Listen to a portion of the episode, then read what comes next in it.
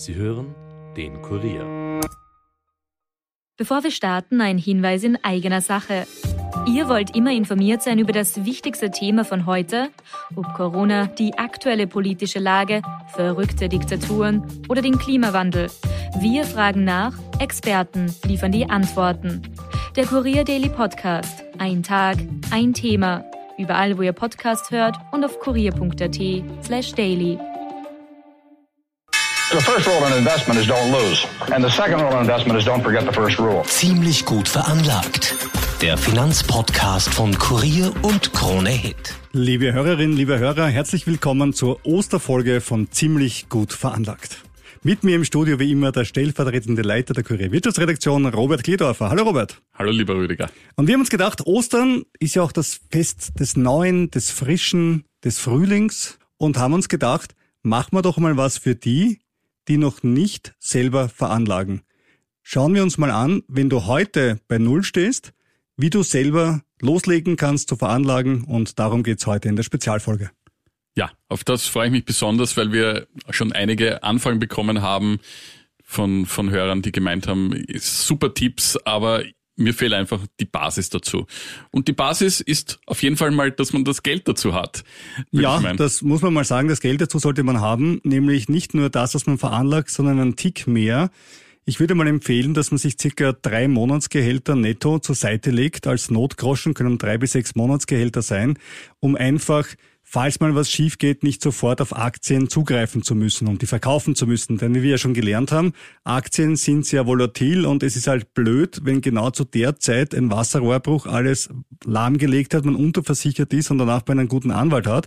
Und in der gleichen Sekunde marschiert der Putin leider Gottes ein in der Ukraine und die Aktien gehen runter und du musst an dem Zeitpunkt verkaufen. Also einen Notgroschen von drei bis sechs Monatsgehältern zur Seite zu haben, ist wichtig. Robert, wie hältst du das?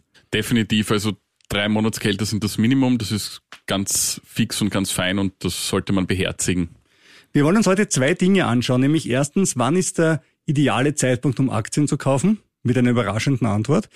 Die gibt es nicht. Zerstör nicht alle Illusionen schon jetzt. Nein, da gibt's eine andere Antwort auch noch drauf, nämlich jeder ist gleich gut, kann man auch sagen. Klingt ja gleich so. viel besser. Und warum das so ist, äh, werden wir heute noch erfahren. Und das zweite ist aber, wie lege ich technisch los? Und beginnen wir vielleicht mit diesem zweiten Punkt. Wie kaufe ich eigentlich eine Aktie? Man kann ja schwer zum Biller gehen und sagen, bitte und nehmen Clever Pizza, die ich immer gerne zitiere, nehme ich noch zwei Föstalpine dazu, weil es gerade so schön ist. Ja, prinzipiell sollte man, bevor man irgendwo hingeht oder im Internet äh, sich da versucht, irgendwo Geld reinzubuttern, mal schlau machen. Man sollte sich informieren. Das geht über Zeitungen, über Magazine, über spezielle Online-Plattformen informieren. Über Podcasts. Podcasts, ja, richtig. Man sollte sich informieren, was Sache ist. Was kann ich veranlagen? In welche Titel kann ich gehen? Welche Formen gibt es da? Und mir einfach einmal einen Überblick verschaffen. Gut, dass unsere Hörer auch schon, also den Punkt kann man abchecken mit einem Check, wobei ich sage, hört bitte nicht nur unseren Podcast, sondern viele, viele andere gute Podcasts und lest vor allem auch. Es gibt so viel gute Information da draußen im Internet, es ist traumhaft. Es gab noch nie eine Zeit, wo man so schöne Informationen über Aktien und ETFs, auch teilweise gratis, teilweise auch Premium, wenn es dann mehr ins Detail geht, bekommen kann. Ja, ich, was, was ich zum Geld noch sagen wollte vorhin ist, man soll auf keinen Fall einen Kredit aufnehmen und damit spekulieren. Das ist Klingt jetzt ein bisschen no nah, aber es gibt immer wieder Fälle von Leuten, die sagen, hey, ich habe zwar keine Kohle, aber ich weiß ganz genau, das Papier geht da voll ab. Ich borg mir jetzt 10.000, 20.000 Euro aus und vermehre dann damit meinen Gewinn und den Kredit kann ich ganz locker zurückzahlen. Jetzt kann aber in die Hose gehen. Ist ein großer psychologischer Fehler beim Anlegen. Wir wären alle gerne der Mann vor einem Jahr oder die Frau vor einem Jahr, der oder die das Wissen von heute hat. Dann wären wir nämlich alle steinreich. Das Schlechte wäre, dann wäre das Geld aber auch nichts wert, weil es zu, zu viel davon gäbe. Ja, würde ja auch nichts lösen. Aber den Fehler macht man oft, dass man sagt, ach, hätte ich nur, hätte ich nur, hätte ich nur. Und in beide Richtungen übrigens. Man macht den Fehler auch, hätte ich damals nicht gekauft oder hätte ich damals verkauft. Ja, auch ja. das Verkaufen. Und alle diese Dinge kann man gleich mal vergessen. Weil es gibt keine Zeitmaschine. Wenn es eine Zeitmaschine gibt, haben sie vermutlich Anleger, die erfolgreicher sind als wir. Ich habe Warren Buffett Warren im Verdacht. Ja. könnte vielleicht eine Zeitmaschine haben. Das erklärt auch sein Alter, sein fortgeschrittenes. Ja. Das wäre möglich. Aber kommen wir nochmal zurück zum Thema, wie kann ich selber loslegen? Dazu brauche ich also einen Broker. Das Ja. klingt ja schon mal toll, einen Broker, das klingt so zerbrochen. Irgendwie klingt das negativ, einen Broker. Findest du? Ja, irgendwie broken, Broker, I'm broke. Kann man das runterdeklinieren? Ein Broker ist jedenfalls dafür zuständig, dass er für dich Aktien kauft und verkauft, weil du selber darfst das eigentlich direkt nicht, sondern die Börse sagt, das dürfen nur Leute, die dort hackeln. Das sind konzessionierte Wertpapierhändler, einfach übersetzt, und die machen das für dich. Und ja, wie kommst du jetzt zu diesem Broker?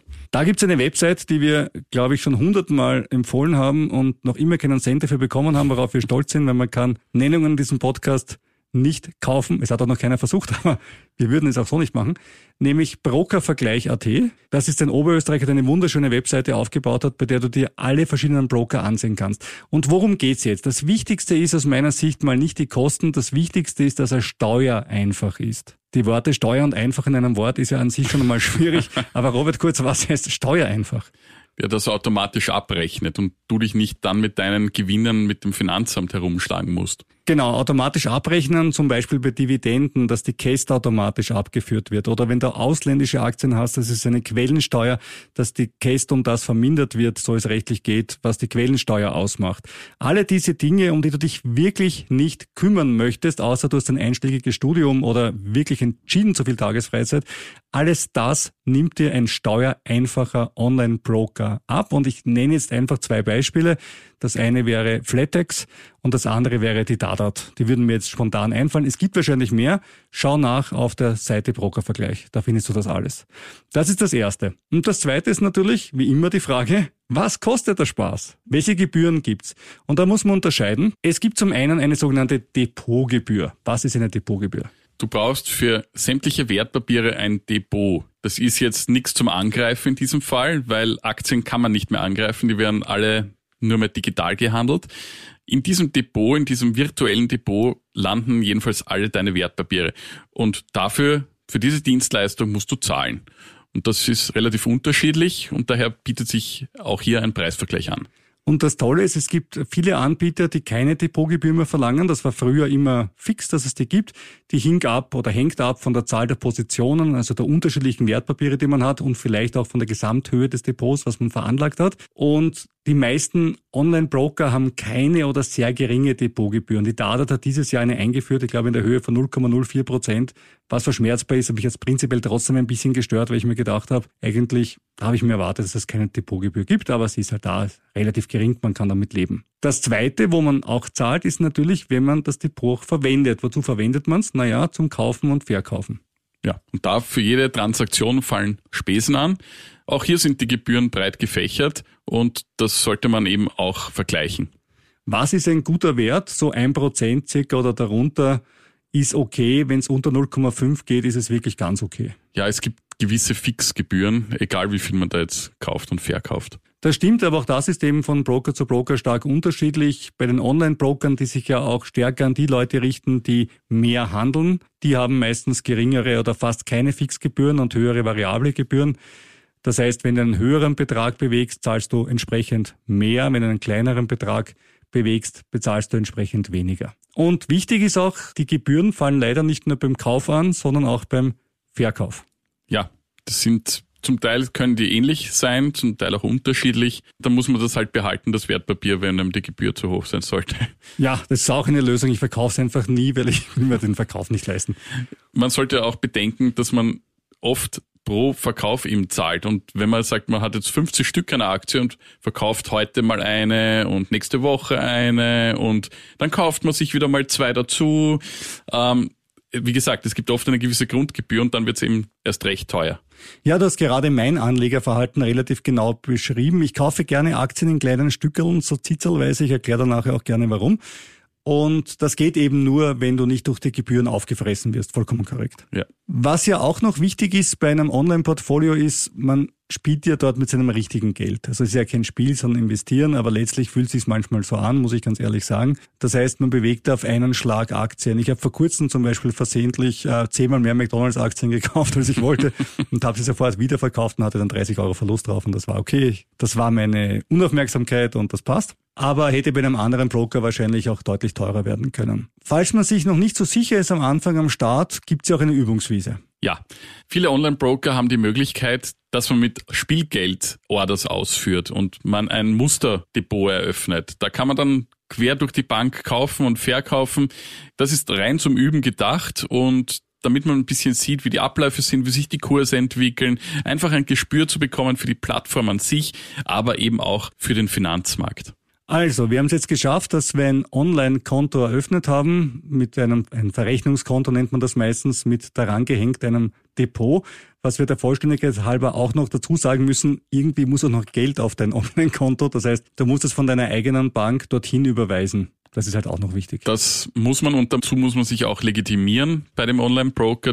Das geht heutzutage aber relativ einfach. Das ist ein gutes Stichwort, genau. Wir haben die Anmeldung jetzt ein bisschen zu romantisch und schön dargestellt. Ich kann aus eigener Erfahrung sagen, dass es gar nicht so ein One-Stop-Shop ist, wie man es eigentlich glauben würde. Denn Werbungen hat immer das Gefühl, da klickt man dreimal, so wie man einen Flug bucht und dann habe ich mein Online-Konto. Das geht halt rechtlich nicht, weil du musst dich halt ausweisen und wenn du dich zu Hause ausweist, kommst du relativ rasch zu einem Video-Ident-System. Das heißt, irgendeine Hausfrau in Deutschland, die als Nebenjob Video-Ident-Mitarbeiterin hat, der hältst du dann deinen Personal Personalausweis vor die Nase und ich sage so, schau, Herr Landgraf, das sind Sie ja wirklich, ne? Und dann äh, geht es einen Schritt weiter. Und das ist manchmal der Bottleneck. Also ich kann mich erinnern, wie ich damals im äh, April, Mai 20 angefangen habe, mit Online-Banken mich selber zu beschäftigen. Vorher habe ich meine Veranlagungen über eine Full-Service-Bank gemacht. Als ich damit begonnen habe, dachte ich mir auch, da klickst zweimal hin und schon hast den Konto, wie cool ist das denn? Und kriegst 50 Euro oder was, äh, Willkommensbonus oder schlag mich tot, irgend sowas. Und es war überhaupt nicht so, sondern das Video-Ident-System des einen Anbieters, nämlich in dem Fall Flattex, ist einfach gehangen. Ich habe ein Wochenende lang versucht, eine Videoverbindung aufzubauen. Es ging einfach nicht. Oi. Das war das Post-Ident-System. Danke, Deutsche Bundespost. Und so bin ich dann bei Dadat gelandet, weil die hatten ein anderes, nämlich von NetID. Und das hat funktioniert. Okay. Und so hat das dann geklappt und deswegen bin ich zum anderen Anbieter gegangen. Damals gab es zwei, der eine ging nicht, der andere ging. Das hat meine Auswahl äh, dann doch deutlich erleichtert. Aber dann hat man sein Konto, dann zahlt man darauf ein und damit haben wir eigentlich den formalen Teil abgeschlossen. Wir können jetzt handeln. Und jetzt machen ja viele Folgendes, die sagen, ich habe mir jetzt über die Jahre wirklich, und es ist eine große Leistung, sich Geld zur Seite zu legen, und viele Menschen schaffen das gar nicht, muss man auch mal sagen. Ich habe mir 10.000, 15.000, 20.000 Euro zur Seite gelegt. Ich finde jetzt mit der Negativverzinsung von 5,6 Prozent, die wir abzüglich der Inflation ja haben, bin ich nicht zufrieden, no nah. Ich würde gerne beginnen. Ich nehme jetzt mein ganzes Geld und haus dort rein. Das sollte man eher nicht machen. Das eine haben wir schon gesagt, den Notgroschen beiseite halten, ist klar. Aber das zweite, sagen wir von den 15.000 sind 5.000 Notgroschen, 10.000 will ich jetzt veranlagen und ich werfe die 10.000 genau heute am Gründonnerstag hinein, weil ich mir gedacht habe, genau heute ist der Tag dafür, heute werde ich Börsianer. Man kann vielleicht die 10.000 reinwerfen, man sollte sie allerdings nicht alle 10.000 Euro auf eine Karte setzen. Und man sollte sie, finde ich, auch nicht zum gleichen Zeitpunkt einwerfen. Ich habe selber alle Fehler übrigens, die ich äh, heute erwähne, habe ich bereits gemacht und Robert hat wahrscheinlich auch relativ viele von denen schon mal gemacht. Ein Klassiker ist, der Robert hat es angesprochen, es gibt eine Aktie, die finde ich total super, weil ich finde zum Beispiel, ich nenne jetzt irgendeinen Namen, ich sage nicht, dass die gut oder schlecht ist, die Amazon-Aktie. Ich finde Amazon einfach total lässig und ich kaufe viel bei denen und ich finde das toll. Die kostet auch kompakte 3000 Euro, also kaufe ich mir davon drei Stück, ne, macht 9000 Euro. Mit 9000 Euro sind meine Anlagedinge erledigt und schon bin ich Investor und schon passt's. Kann ich machen, macht aber nicht wirklich viel Sinn. Sollte man nicht machen, weil wenn es mit Amazon aus irgendeinem Grund bergab geht, geht's auch mit fast deiner gesamten Kohle bergab, weil du hast nur die 1000 Euro nicht gesetzt, 9000 Euro hast du gesetzt, alles auf eine Karte sozusagen. Und auch wenn die Karte Amazon vielleicht gar nicht mal die schlechteste ist, es gibt keine Karte, die so viel wert ist, dass du dein ganzes Geld drauf setzen solltest. Das heißt, Streuen. Was heißt Streuen. das? Streuen heißt in diverseste Wertpapiere. Das kann am besten aus meiner Sicht über ein ETF oder über einen Investmentfonds funktionieren. Da muss man sich nicht mit Einzeltitel wirklich so im Detail herumschlagen. Da geht es oft um Regionen, um Branchen, um gewisse Strategien. Da ist, da tut man sich wirklich leichter. Weil wir ja heute wirklich für die Neuanleger sprechen, vielleicht ganz kurz. Du hast zwei Worte reingebracht, nämlich ETF und Fonds. Beginnen wir mal bei Fonds. Was ist ein Fonds? Was ein kann Fonds, der? ein Investmentfonds. Da gibt es einen Fondsmanager und der schaut sich eben genau an, welche Aktien in sein Portfolio passen, also in diese, in diesen Fonds hineinpassen und welche gut sich entwickeln könnten. Und der macht den ganzen Tag nichts anderes. Im Gegensatz zu dir, der du ja normalerweise noch einen Acht-Stunden-Tag hast und noch Kinder versorgen musst und dann vielleicht irgendwann neben dem Tatort denkst, oh, jetzt schaue ich mir mal ein paar Aktien nebenbei an. So funktioniert das nicht. Der macht das hochprofessionell und der macht für dich die Arbeit. Unsere Hörer machen das nicht neben Tatort, sondern neben dem Binge-Watching von Haus des Geldes. Das muss ich schon mal sagen. Okay, gut. Trotzdem wahrscheinlich schlechter als der Portfolio-Manager der aber auch für seine Dienste entlohnt werden möchte. Das Ja. ist ja auch nichts Illegitimes. Das ist vollkommen okay. Machst dann aber du. Ja, da gibt's einen Ausgabeaufschlag, den musst du zahlen, wenn du investieren willst in den Investmentfonds. Und dann gibt's auch noch eine jährliche Gebühr. Und das kann variieren. Der Ausgabeaufschlag, der ist durchaus beträchtlich. Also die kann bis zu, die Gebühr kann bis zu fünf Prozent betragen. Und auch dafür gibt es ein Fremdwort, denn an der Börse klingt ja alles immer so behübschend und schön. Das heißt nicht Kosten, Preise oder sauteuer. Das heißt TER, Total Expense Ratio. Das gibt prozentuell an, wie viel von deinem veranlagten Geld du für die Verwaltung bezahlen musst. Ja. Wie hoch ist das? Da gibt's jetzt wirklich alles. Es gibt ETFs, die fangen an bei 0,2 Prozent. Was ETF ist, sagen wir auch gleich. Und es gibt verwaltete Fonds, die kosten 7, 8 Prozent auch. Beim, beim Ausgabeaufschlag. Im Jahr wird's dann günstiger, da zahlt man dann so zwei, bis zu zwei Prozent. Sollte man meinen, es gibt einen Fonds, du kennst die vielleicht diese Werbungen, die ihnen Ja, ja, ja. zuspülen. Und das Coole ist, bei denen zahlst du einen Ausgabeaufschlag, okay, warum nicht? Du zahlst jährliche Kosten und on top auch noch eine Performance-Fee. Ja. Nämlich 10% Performance-Fee auch noch drauf. So, wenn du ein gutes Börsenjahr erwischt und sagst, du hast da 20, 25 Prozent plus, du zweieinhalb Prozent Performance-Fee, vielleicht zwei Prozent Basis-Fee, hast schon mal viereinhalb Prozent und wenn du das Ganze nach drei, vier Jahren wieder verkaufst und einen Ausgabeaufschlag hattest von vier Prozent, fünf Prozent, dann kannst du ausrechnen, auf welche jährliche Kostenstruktur du kommst. Ich, ich persönlich halte von Performance Fees relativ wenig. Man muss aber dazu sagen, die Fonds, die's, die das haben, sind auch oft wirklich besser als der Markt. Ich habe mir die Entwicklung von denen angesehen und die haben unterschiedliche Anlageprodukte. Die meisten von denen haben sogenannte Mischfonds. Das ist ein Fonds, der aus verschiedenen Zutaten besteht. Da können Aktien drinnen sein, Anleihen drinnen sein, Rohstoffe drinnen sein, Immobilien können auch drinnen sein. Also gemischt über alles. Die Idee ist ja mal nicht so schlecht, wenn man sagt, na gut, wenn die eine Anlagekategorie runtergeht, geht meistens die andere rauf. Zumindest war es früher so. Und deswegen ist das Risiko geringer. Meine Erfahrung mit dieser Produktkategorie ist äh, überschaubar gut, sage ich mal. Ja, weil das alles und nichts irgendwie. Also ich habe keine Mischfonds. Ich versuche mich wirklich auf gewisse Themen oder Regionen zu setzen, aber das muss jeder für sich entscheiden. Mischfonds haben halt den Vorteil, dass das Risiko auch geringer ist. Vor drei Minuten habe ich es versprochen und ich halte meine Versprechen, nämlich zu erklären, was ETF heißt. Exchange Traded Fund, die Übersetzung von Robert Kledorfer. Bitte. Das ist ein an der Börse gehandelter Investmentfonds. Und warum ist es jetzt super, dass an der Börse gehandelt ist? Weil die Ausgabeaufschläge wegfallen. Das ist das Tolle. Ich kann es genauso kaufen wie eine Aktie, ich kann es verkaufen wie eine Aktie. Ich habe die normalen Spesen, die ich bei einem Broker habe.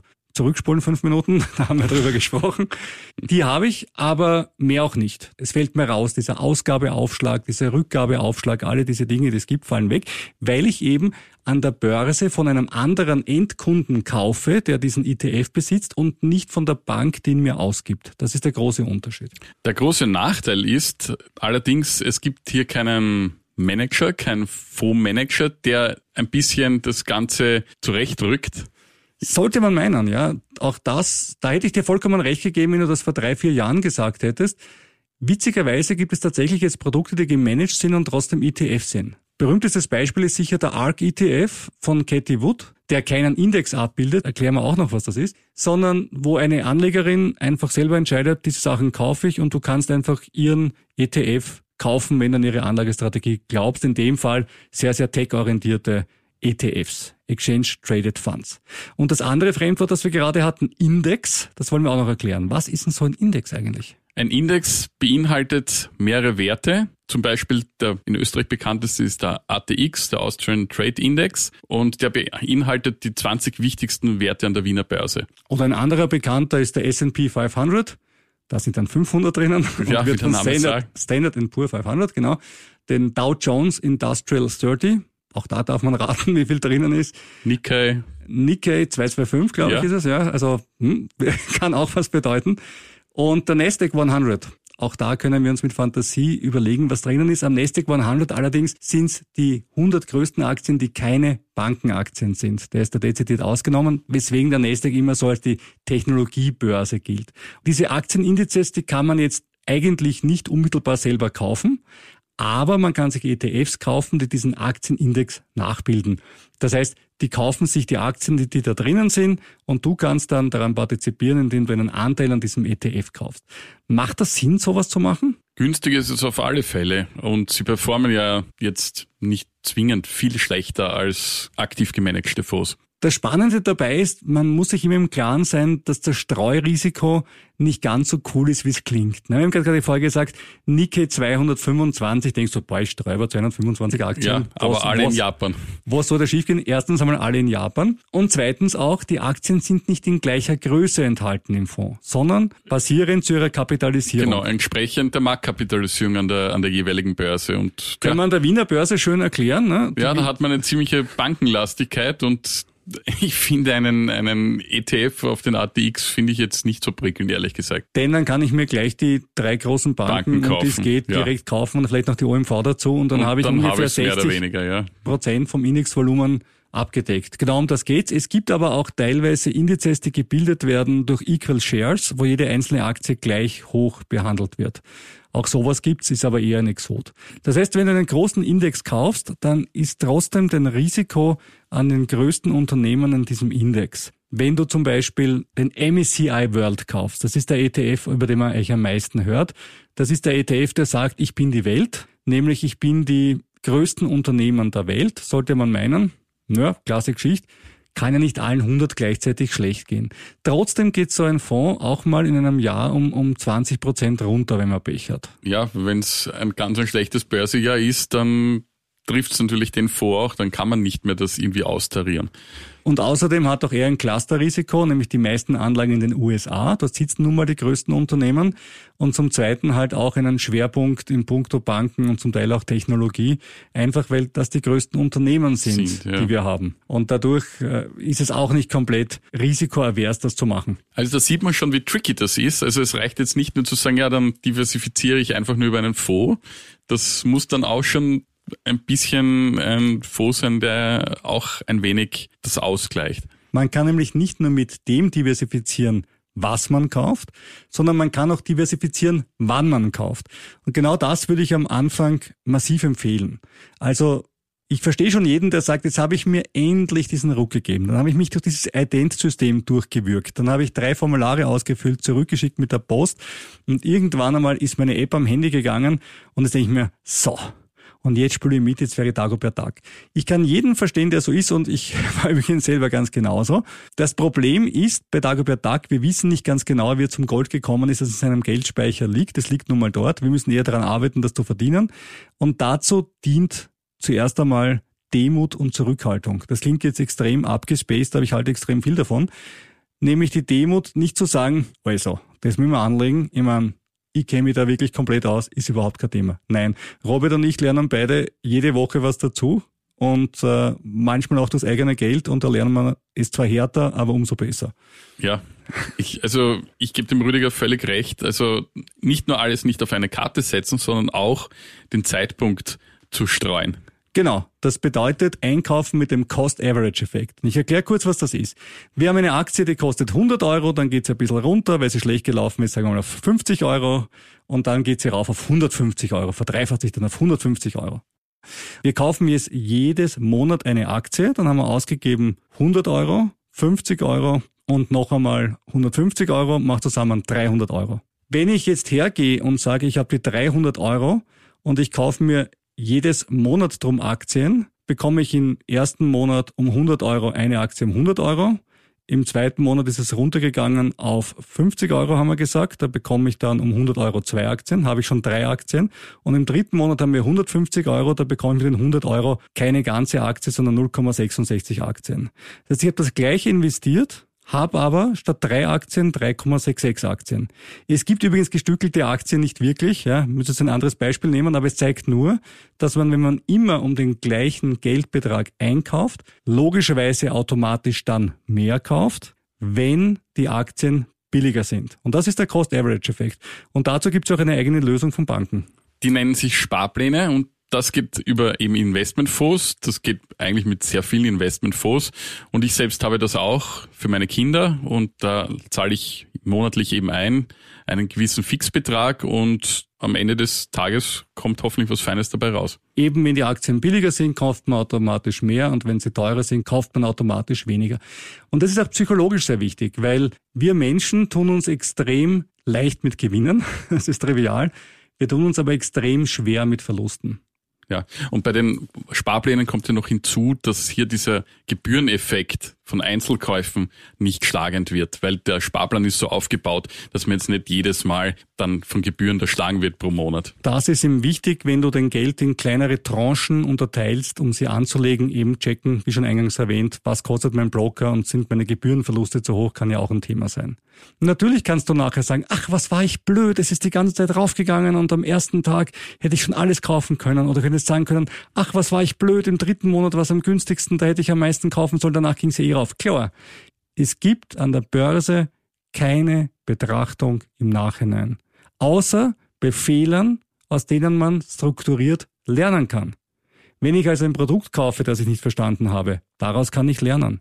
Wenn der Putin auf einmal in der Ukraine einmarschiert oder das Coronavirus ausbricht, bitte, was soll ich daraus lernen? Ja, sowas kann immer passieren. Das Einzige, was ich daraus lernen kann, ist, dass ich vielleicht neben Aktien auch andere Anlageformen habe. Und vielleicht kommen wir ganz kurz darauf. Es gibt ja nicht nur Aktien auf der Welt, es gibt ja auch zum Beispiel Rohstoffe, zum Beispiel Gold, es gibt auch Anleihen. Vielleicht erst einmal kurz die Anleihen. Die haben in unserem Podcast ja immer sehr stiefmütterlich behandelt und Oft das aber eigentlich aus einem guten Grund. Ja, muss weil man sie nichts sagen. abwerfen, zumindest in Zeiten wie diesen. Natürlich gibt's Anleihenfonds, wo diverse Staatsanleihen drinnen sind und dann gibt's auch noch Unternehmensanleihen. Das sind quasi Schuldscheine von Unternehmen. Die sind zum Teil besser verzinst, aber natürlich gibt's da auch gewisse Risiken. Vielleicht zwei Dinge zum Punkt Anleihen. Erste Grundregel. Niemand zahlt dir mehr Zinsen, als er muss. Außer er ist Idiot. Und wenn er Idiot ist, dann sollte ich die Anleihe schon erst recht nicht kaufen, da geht er irgendwann mal pleite. Warum sollte ich als Unternehmen 8% Zinsen zahlen, wenn ich meine Anleihe auch um 6% platziert bekommen würde? Das heißt, in den Zinsen ist automatisch das Risiko des Ausfalls eingepreist. Ich habe selber mal mit einer Anleihe auf eine Baugesellschaft, nämlich Alpine heißt sie, Ich kann mich dann nur anschließen leider. auf einen, auf einen Schlag äh, mehrere gute Abendessen im Steirereck versenkt. Ja, Ja, also wir beide und äh, seitdem bin ich von Anleihen, jetzt unabhängig davon, dass sie jetzt auch nichts abwerfen, ziemlich geheilt. Das zweite Thema ist, wir sind gerade in einer niedrigen Zinsphase, wie der Robert zu Recht ausgeführt hat. Die Zinsen sind unten und wenn du heute eine Anleihe mit geringen Zinsen kaufst und die Zinsen steigen, können sie denken, das ist ja super, die Zinsen gehen rauf. Das Problem ist, deine Anleihe hat noch immer die gleichen Konditionen wie ursprünglich. Die Zinsen sind also noch immer unten. Wenn du heute eine Anleihe um 1% kaufst und die Firma geht her und vergibt nächstes Jahr eine Anleihe um 2%, dann passiert ganz was Grausiges. Nämlich deine Anleihe verliert an Wert. Der Kurs geht hinunter. Der Kurs geht runter, das heißt, wenn du sie kurzfristig verkaufen musst, kriegst du weniger Geld, als du eingesetzt hast. Am Ende der Anleihe natürlich wird die Anleihe getilgt vom Unternehmer mit dem, was draufsteht. Das hat einen schönen Namen. Face Value. Das ist das, was der Nominalwert der Anleihe ist. Wenn sie aber nur gehandelt wird mit 80 und du musst sie verkaufen mit 80, kriegst du am Markt halt auch nur 80. Das heißt, du musst es dann wirklich aussitzen. Ob das im Zeitpunkt auch von hoher Inflation prinzipieller Spaß ist, sei mal dahingestellt. Also Anleihen eher schwierig. Kommen wir zur nächsten Kategorie, kommen wir zu den Rohstoffen. Rohstoffe sind natürlich auch jetzt nicht ganz so einfach zu handeln. Ähm, sie werfen auch keine Zinsen ab. Das stimmt, Gold zahlt keine Zinsen, ist ein ganz berühmtes Argument gegen Gold. Wer den Podcast gehört hat schon ein paar Mal, weiß, dass ich jetzt nicht unbedingt der Riesengold-Fan bin, aber trotzdem sage, einen gewissen Teil des Vermögens in Gold zu haben, ist nicht zwingendermaßen nachteilig, weil Gold etwas kann, da widerspreche ich mir immer selbst. Ich sage immer, man soll nie vergangene Entwicklungen heranziehen, um die Zukunft vorherzusagen. Ich sage nur, wenn das jetzt aber schon seit 4000 Jahren funktioniert, ja, mit dem Gold, was keiner eigentlich wirklich versteht, warum. Da sind irgendwann einmal die Überreste von Supernoven auf die halbheiße Erde gestürzt, eingedrungen und das meiste liegt im Erdkern, wir kommen nicht zu, wir ein bisschen was in der Krusten hängen blieben, das bauen wir ab und haben uns darauf geeinigt, dass das wertvoll ist. Ja, So. man kann sie auch teilweise in der Industrie auch Eh, benötigen, aber, aber da fallen uns jetzt 5000 Rohstoffe ein, die die eher wären. benötigt sind. Ja, ich bin auch jetzt nicht so der Goldfreund. Experten meinen, so fünf bis maximal zehn Prozent gehören in jedes Portfolio. Ähm, das Problem ist ja auch, wenn man physisches Gold äh, besitzt, wohin damit? Braucht man einen Tresor, muss man Gebühren zahlen? Ja, und das dann Kopfballs würde ich es nicht tun. Ja, Ähm, da, man, man schläft hart, wenn man ganz viel Gold hat. Ja, das es ist ist ganz schlimm. gut. Nein, äh, Tresor kostet Gebühren, das stimmt, ist aber nicht so dramatisch. Äh, Tresorgebühren in einer Bank ungefähr pro Jahr 60 Euro. ja, und wir wissen, es ist meistens sehr stark unterversichert. Es ist sehr stark unterversichert, das heißt, du solltest es noch extra versichern, aber es ist jetzt nicht, es ist jetzt keine Größenordnung, die dich dazu bringen sollte, das Gold zu Hause zu verwahren. Nein, das, das auf keinen Fall. Ich, wie gesagt, wenn dann in, in Maßen, Oder aber in Papier. Man muss ja Gold nicht zwingendermaßen Ja. physisch kaufen. Wie kann man das kaufen übrigens? Philharmonika ist der Klassiker. man kann Kostet- Münze Österreich gehen, Genau, kostet ein Stück jetzt so ungefähr um die 1800 Euro Schöller aktuell. Münzhandel, Genau, kann man die kaufen. Wenn es ein bisschen mehr sein darf, kann man Goldbarren kaufen. kann man auch dort kaufen. die ja. klassischen Goldbarren, die man aus James Bond kennt, das war mein erster Zugang zu Gold. Die kann man meistens nicht kaufen, weil die recht teuer sind. ja, und sie die, sind auch sehr schwer. die wiegen, na, ein Stück von denen wiegt circa viereinhalb Kilo. Also eines kann man schon zahlen, aber so viel wie natürlich Dr. No rauszahlt, das Ja, geht eben, nicht. ja. Oder Pussy Galore, wie man eigentlich sagen müsste an dieser Stelle. Das geht natürlich nicht, aber der 1 Kilogramm Goldbarren, der ist der mit dem geringsten Spread. Also was heißt Spread? Auch ein wichtiges Wort. Da ist der Kauf- und Verkaufskurs am wenigsten auseinander, weil die Banken natürlich auch nicht deppert sind und sagen, nur ich verkauf's dir halt ein bisschen teurer, als ich dir zurückkauf. Und dieser Unterschied ist eben beim 1 Kilogramm Goldbarren gering, ist vielleicht am Anfang fürs Anlegen leicht überdimensioniert, kostet aktuell ungefähr 57.000 Euro, macht nicht wahnsinnig viel Sinn, aber wenn man mal mehr Geld hat, dann ist das eine Möglichkeit zum Veranlagen. Nachteil ist, du kannst immer nur den ganzen Barren verkaufen. Du kannst also nicht hergehen und sagen, ich glaube, der Goldpreis geht ein bisschen runter, ich will ein bisschen auf, Gold ja. verkaufen. Wenn ich Philharmoniker habe, die sind gestückelt, den Goldbarren sollte man nicht ansägen, das mögen die überhaupt nicht. Das ist schlecht. Das gilt als unethisch, einen Goldbarren zu verändern. Deswegen gibt's ja auch Rohstofffonds, da kann man dann dort auch hinein investieren. Es gibt auch spezielle Goldfonds. Man muss aber dazu sagen, der Goldpreis ist aktuell schon sehr, sehr hoch und natürlich kann er Ja. auch noch weiter steigen. Sehe ich ganz genauso. Also ich würde heute auch keine Rohstoffe und kein Gold kaufen, denn es hängt von so vielen Parametern ab, die ich nicht kontrollieren kann. Warren Buffett, den wir öfter schon erwähnt haben, der Berkshire Hathaway macht eben seit den 60er Jahren und einer, wenn nicht der berühmteste Investor aller Zeiten ist, hat gesagt, es gibt Risiken, die ich einschätzen kann, es gibt welche, die ich nicht einschätzen kann und ich versuche, die, die ich einschätzen kann, möglichst gut einzuschätzen und die anderen, soweit es geht, zu vermeiden. Und gerade bei Rohstoffen hast du halt das Problem, du bist halt extrem stark von externen Faktoren abhängig. Dazu zählt Kriege, Embargos, Änderungen in der Wirtschaftslandschaft. Gut, das kann man auch einigermaßen mitverfolgen, wenn zum Beispiel für eine neue Produktkategorie wie Elektroautos gewisse Rohstoffe stärker nachgefragt werden. Aber im Großen und Ganzen ist man eigentlich äh, weitgehend nicht mehr selbstbestimmt, wenn man im Rohstoffbereich ist. Der einzige Grund, der für Rohstoffe spricht, wenn man mit Aktien etc. handelt, ist, sie haben oft eine antizyklische Entwicklung zum Aktienmarkt. Und wie jetzt gerade zum Beispiel. Und du kannst natürlich Verluste auf die Art stärker abfedern. Wenn du aber jemand bist, der sagt, mir sind zwischenzeitliche Verluste völlig wurscht. Meine Strategie ist, ich will für 30, 40 Jahre anlegen. Ich bin heute 20, 25, 30 Jahre alt und ich möchte mein Geld mal haben, wenn ich so zwischen 50 und 70 bin. Darauf kommt es mir an. Dann ist das, glaube ich, relativ egal weil die massiven Schwankungen, die du am Aktienmarkt hast, die wird es auch in den nächsten Jahren geben. Trotzdem wird der Aktienmarkt aller Voraussicht nach über zehn Jahre meistens das bestperformende sein. Warum ist das so? Die Unternehmen selber müssen einfach mehr Geld verdienen und besser performen als die Zinsen, die sie zahlen. Damit wären schon einmal die Anleihen draußen aus der Geschichte. Weil wenn ein Unternehmen längerfristig mehr für seine Anleihen zahlt an Prozent, als es selber erwirtschaftet, dann ist es sowieso irgendwann einmal Chari. Und auch die Rohstoffpreise dürfen nicht stärker wachsen, als das Wachstum der Firmen ist, langfristig. Ansonsten gibt es weniger Firmen und die Rohstoffnachfrage sinkt entsprechend und dann hat sich's auch wieder austariert. Das heißt, langfristig sind Aktien logisch betrachtet die beste Anlageform. Und wirklich wichtig, langfristig betrachtet. Ja, es ist oft so, dass man sagt, boah, jetzt ist das habe ich gerade gekauft, das ist runtergegangen, na, ich verkauf's gleich wieder. Das ist wirklich schlecht. Man muss sich schon ein bisschen Zeit geben und gerade über längere Zeiträume spielen Aktienmärkte ihre Stärken aus. Also es sind wirklich wenn man sich das betrachtet über 10, 15 Jahre, sind die alle im Plus. Alle, durchgehend. Mag sein, dass einzelne Segmente abgeschmiert sind oder Verluste haben. Aber das im, im generellen gesprochen, muss man sagen, haben sie andere Anlageklassen ziemlich übertroffen. Kommen wir zum Schluss noch zu zwei ernsten Themen. Das eine Thema ist das Thema Betrug. Ich nenne das Stichwort Wirecard und habe dann nachher gleich ein tragisches Beispiel dazu. Aber kommen wir vorher noch auf ein zweites Thema, nämlich, weil man ja als Aktionär gerade am Anfang ja oft Angst hat vom Totalverlust. Man gibt sein Geld jetzt vom sicher scheinenden Sparbuch weg und legt's auf ein Online-Portfolio und kauft sich dort dann eine Aktie von Apple. Wenn Apple komplett pleite geht und Apple nicht mehr existiert, dann ist dieses Geld ja weg. Wie oft passiert sowas mit großen Unternehmen, dass die einfach verschwinden? Passiert eigentlich relativ selten zum Glück. Oft werden sie eher übernommen und dann kann der Aktienkurs durchaus nach oben schießen. Oft gibt es Unternehmen, der Robert kann das aus eigener Erfahrung sagen, die hatten mal ein Hoch, da kauft man sie, dann gehen sie massiv runter und jetzt kommt ein Punkt, wo Robert und ich uns massiv unterscheiden. Robert ist ja Fan des Aussitzens des Aussitzens. Und er sitzt ja, man kann das ja offen sagen, wir sind ja heute unter uns, auf manchen Dingen jetzt schon eher länger. Einige Jahre. Ich, ich bin halt ein, der Meinung, solange ich das Geld nicht benötige, verkaufe ich die Aktien nicht mit Verlust, mit großem Verlust noch dazu.